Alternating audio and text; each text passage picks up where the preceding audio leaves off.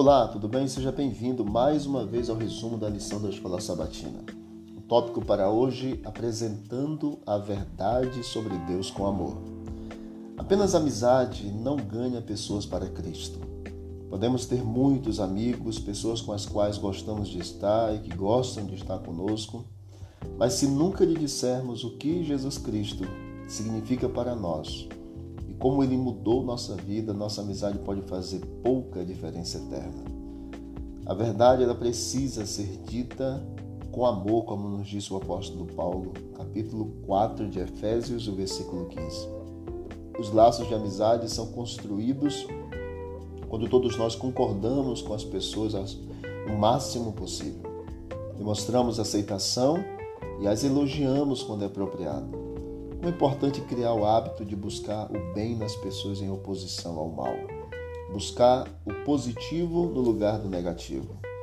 Em 2 Tessalonicenses 1, de 1 a 4, Paulo ele faz elogios específicos à igreja de Tessalônica.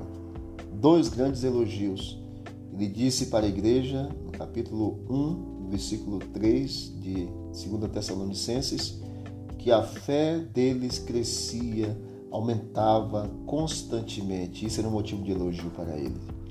Também Paulo diz que o amor mútuo da igreja de Tessalônica estava aumentando mais e mais.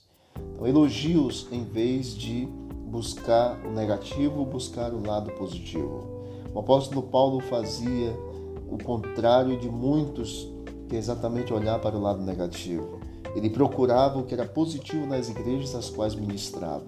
Certamente ele reprovava o erro e não tolerava o pecado, mas o foco dele era edificar a igreja que havia estabelecido. Uma das maneiras pelas quais ele fazia isso era destacar o que elas faziam corretamente. Veja comigo esse texto forte de Ellen White, registrado no livro Testemunhos para a Igreja, volume 9, na página 189 se nos humilhássemos perante Deus e fôssemos bondosos e corteses, compassivos e piedosos, haveria uma centena de convenções, a verdade onde agora há apenas uma. Se nós fôssemos humildes perante Deus e fôssemos bondosos e corteses, compassivos e piedosos, uma centena seriam convertidas ao Senhor em vez de uma apenas que nós estamos presenciando. É muito forte. Deus nos abençoe e nos ajude apresentarmos a verdade do Senhor em amor para todas as pessoas. Não esqueça que Jesus disse: Examinai as Escrituras, porque julgaste ter nela a vida eterna, e são elas mesmas que testificam de mim. Um forte abraço, Deus abençoe. Visite o canal Bíblia em Ação nas plataformas de áudio e que você receba mais conteúdo para o teu crescimento espiritual. Vamos que vamos para o alto e avante.